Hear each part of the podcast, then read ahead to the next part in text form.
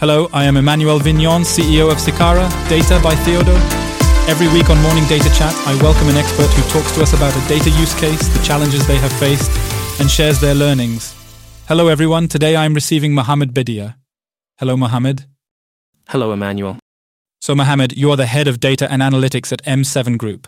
M7 is a major company in the pay TV sector in Europe and is a subsidiary of Canal Plus Group. Your mission is to develop innovative strategies focused on data processing and analysis. All this to generate relevant insights and, of course, to promote growth within the group. You also have another card up your sleeve, which you will talk to us a little bit more about later. You are a strong advocate for the use of artificial intelligence to serve social causes. This was particularly evident during your collaboration with various African governments in order to develop AI strategies aimed at solving significant socioeconomic problems such as youth unemployment. You will tell us a little bit about that at the end of the podcast. It's been eight months today since you joined M7. I have a first question for you because we've been talking a lot about it for a year. Have you used ChatGPT for your new position? Absolutely. I used ChatGPT when I started my position, and I use ChatGPT almost every day. I originally come from banking, so arriving at M7 was a new challenge for me, a new horizon. And so during my first week, I used ChatGPT by asking it critical questions. So, what kind of questions did you ask it? Well, I asked it, What do you know about Mohamed Beydia? So it does a search, finds Mohamed Beydia. So it gives me a summary about myself. I ask it, what do you know about M7? It does the same. And then it tells me M7 is an entity of Canal Plus, etc. So we have our website. There is quite a lot of information in open source. And then I say, pretend you are Mohamed Lemin Beydia and you are head of data at M7. You come from the world of finance. Knowing everything you know about Mohamed Beydia, what are the first actions you take, etc. And so I was amazed by the response. ChatGPT tells me since you come from the world of finance, let's start by getting the terminology straight. So it makes me a two page document in which there were all the definitions I didn't know, including IPTV, etc. And then, since ChatGPT knew the structure of our board members, it tells me since you are on data, I advise you to do workshops with such, such, and such. And for that, I'm going to generate a generic email. And here's what you should do during your first month. And so my onboarding was facilitated thanks to that. So it generated the emails for you to get in touch with certain people and it worked. Did you rework those emails? Absolutely. Of course, I had to rework them a little bit, but it gave me material to work with. Instead of having meetings with people, asking them how things work, the television sector at M7, etc.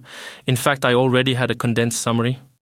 That's great. That's a super insight. So, what do you want to talk about? You were telling me when we were preparing this podcast that there were major transformation projects at M7 how did it happen in terms of data strategy? Can you tell us a bit about that?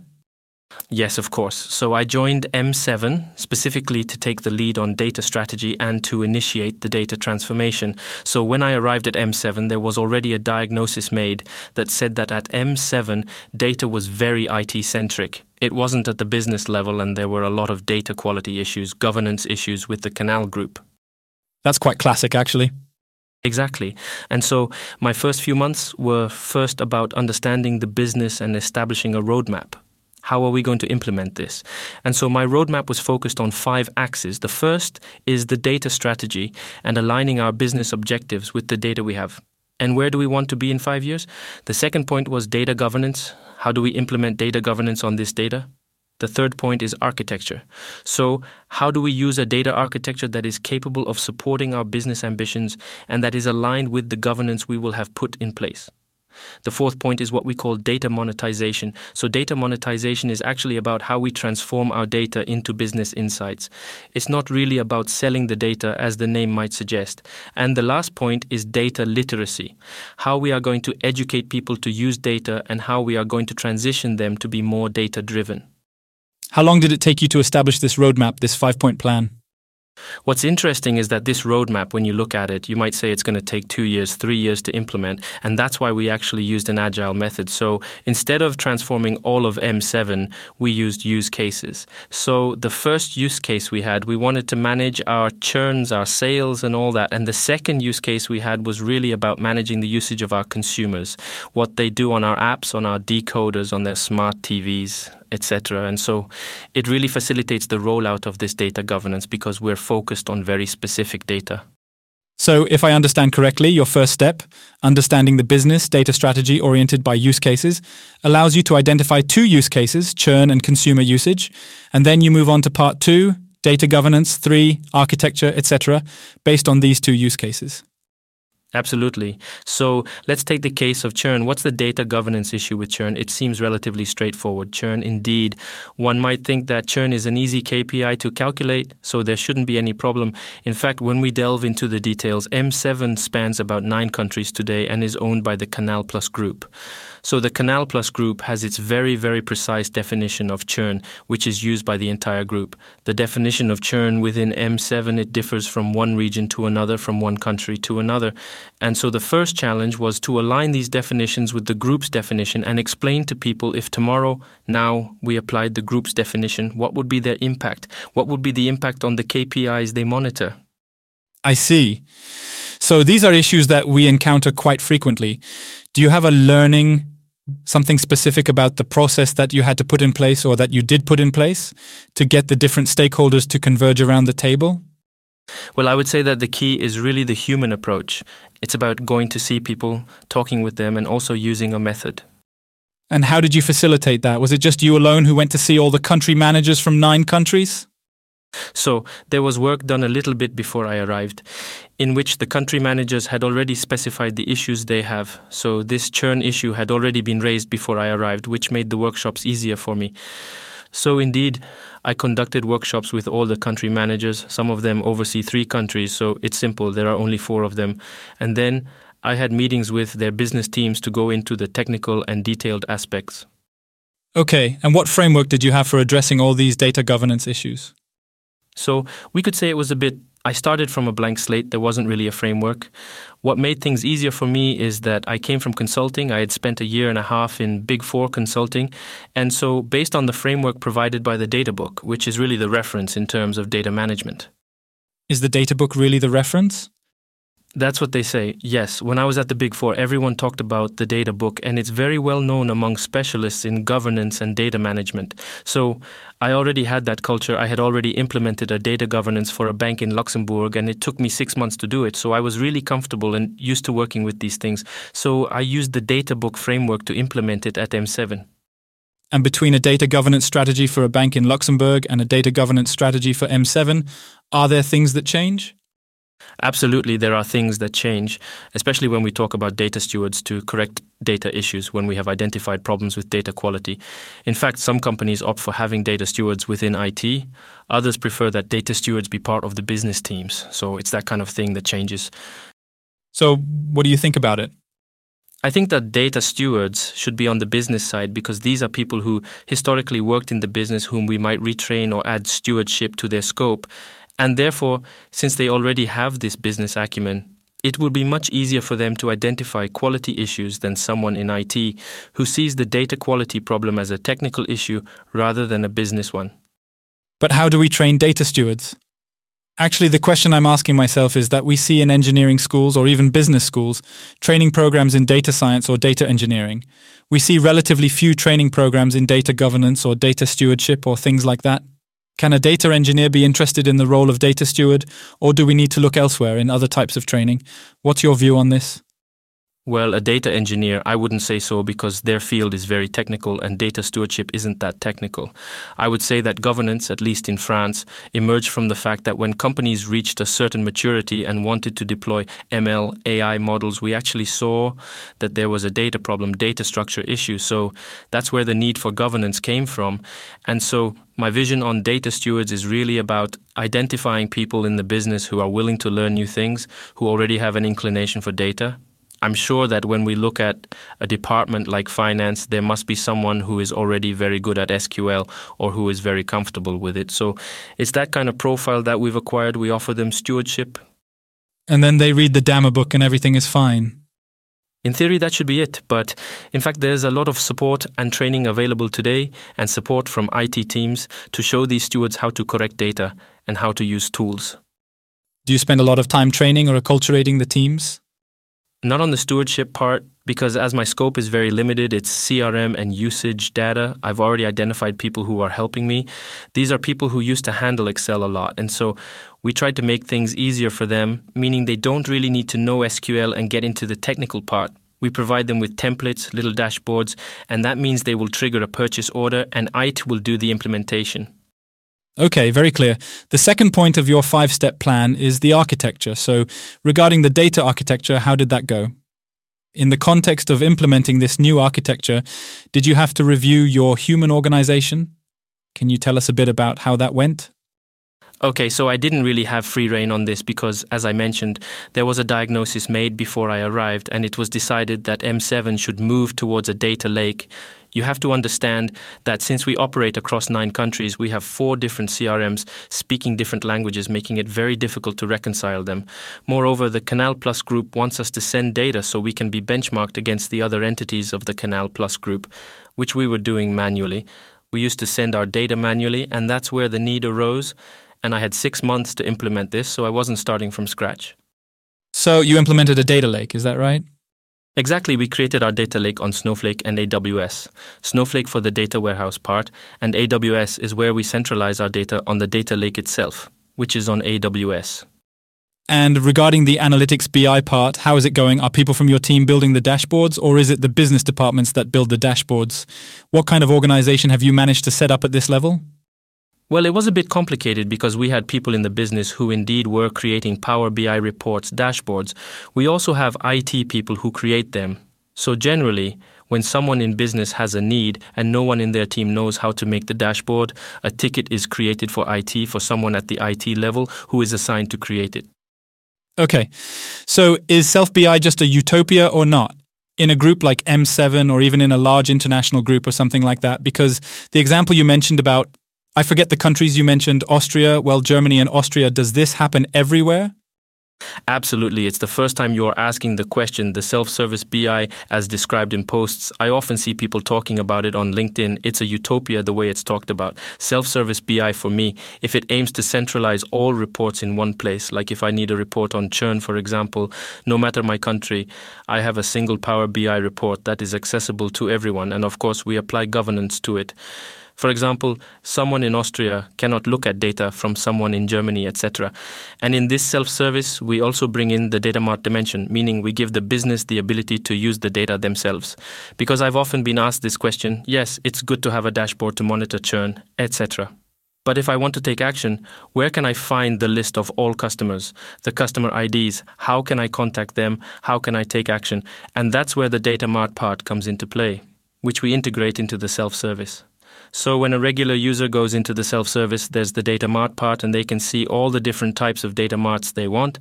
They click and then they have the data in raw data mode and they can take their action. All right, but even if it creates duplicates, it's not a problem. Create duplicates in what sense? If you create, because there will always be the possibility, or rather the risk, that someone will take a data mart and create a dashboard that already exists elsewhere. Exactly. That's why we regulate that. For example, the licenses we grant, we make sure they are intended to consult what we do. That's why we've implemented tracking in our dashboards to see who is using them, how often, etc. And so those who don't really use our dashboards, we will approach them to ask if adjustments need to be made and why. However, there will always be people who like to do things their own way. I come from that school myself. I used to like doing my things alone. So basically, with Self BI, people don't just do whatever they want. In fact, you implement certain controls to prevent misuse of Self BI.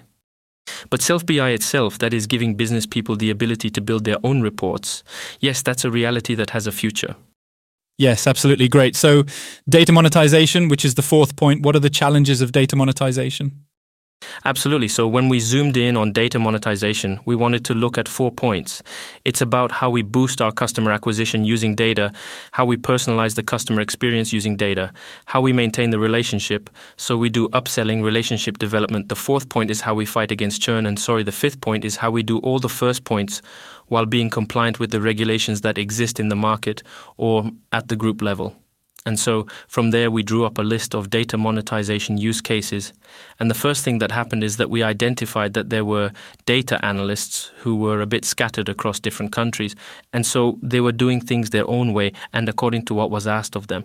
So the first challenge was to bring all these people together under one person, so in this case, me. So now we've gone from a decentralized team to a hybrid team. They remain local. Their goal is to respond to the local business, but they do it under supervision. So I supervise them on this, and also we work in a community mode. So typically, if we have a use case that works very well in Austria, in fact, with the data lake, it's a use case that we can do for all the other countries. Okay, okay. And data quality, these are also issues that you face, I imagine. How do you address it at M7? So, what's interesting about data quality is that when we used this use case approach and started to transform the data into insights, that's when we realized the quality issues. And so, it's by using the governance framework we talked about at the beginning. For example, if I take usage data, Sometimes we encountered problems with genres. When a movie has a genre, it has a list of genres, for example. And so we ended up with horror movies that had comedy genres, for example, where it didn't work. And so it's with the use cases that we were able to see this. And therefore, we built a dashboard, and there's a person who is assigned to it, who comes back, who notes the points, and it's IT that makes the correction afterwards. I see. So it's really an approach based on use cases? Absolutely. Basically, when you identify a use case, you look at the data and you check if it's of good quality. Exactly. But then once you've implemented this use case, are you able to maintain quality checks over time? Yes, in fact, the data quality dashboards are meant to be used over time. Today, for example, if I take a scope, people, for example, we see that it's 90% good, reaching 100% would be utopian. It's very difficult to achieve. You don't aim for it, you don't try to reach 100% quality. I think that would be a waste of time. So we would mobilize resources for that. Whereas if we see the evolution from month to month, I prefer this approach. Ah, yes. So what you want is for things to improve, but not necessarily to aim for 100%. Essentially, but you still have a minimum threshold below which your use case will give you insights that are inaccurate. Yes, absolutely. It depends. When we're dealing with machine learning, for example, it becomes more sensitive. In that case, we need a very, very high level of quality. But when we're dealing with dashboards, things like that, we're able to explain to the business if there's a problem. And so we use acceptable thresholds. The reason we do this is that we don't want to create frustration because if you tell someone they need to reach 100% and after three months they haven't achieved it, they're going to be a bit tired. They'll say, I spend all my time on this. So we say, we just want to see incremental improvement. Absolutely, because in fact, the business experts don't see what's behind it, what the ML model uses. Okay, we're coming to the end of the podcast. Just before we finish, I wanted to come back to the social aspect of AI. Can you briefly tell us what you did with the African governments? Absolutely. So I work with I've mainly worked with three African countries Mauritania, Senegal, and Guinea. The themes I've worked on are really unemployment, so job searching. Typically, what we were able to do is really use data to create centralized dashboards, let's say markets, job boards that are used by the government itself. And these job boards, we actually designed the funnel in such a way that we can onboard everyone. Because the problem we have in Africa is that there are graduates, there are those who have experience and therefore are not graduates, but who have had a lot of experience. And there are those who have neither, in our local jargon, the NIMI. They have neither experience nor a diploma. And so for that, it was necessary to design a whole data workflow. And so we're not going to use, for example, websites for this. It's going to be local teams going out with tablets with a funnel that is dedicated to these people. And so we onboard them and then once all this data is connected, what do we do with it actually? And so we identify those who need training and direct them towards the appropriate training. We identify those who lack experience and guide them a bit towards internships, apprenticeships, even if the term apprenticeship is quite new in Africa. And those who have experience and are unemployed, for them, we put in place local strategies to set that up. So these acquisition funnels, or rather these different acquisition funnels, are used by the local Ministry of Labour teams, is that right? Exactly. A bit like the local employment center, the equivalent of the employment center in the three countries you mentioned. Yes, that's right. And do you do this as part of an association or do you do it on your work time? Is it just you or are there several of you doing things like this? There are several of us. I'm part of a group, so we did it. I worked a lot on this during COVID. So when I was working at the bank, I couldn't access the bank's data remotely for various reasons. So I worked a lot on that. Great. Listen, thank you very much. So, we're indeed coming to the end of the podcast. I take away three important things. The first is that data stewards are people who have a penchant for data, a penchant for tech, but who need to be on the business side. That's how we can identify them. It's in these pools that we need to succeed in identifying them, in training them. The second point about self BI is that be careful not to subscribe to the utopia that we sometimes see on LinkedIn, where we imagine that the system will self regulate in a kind of magical way.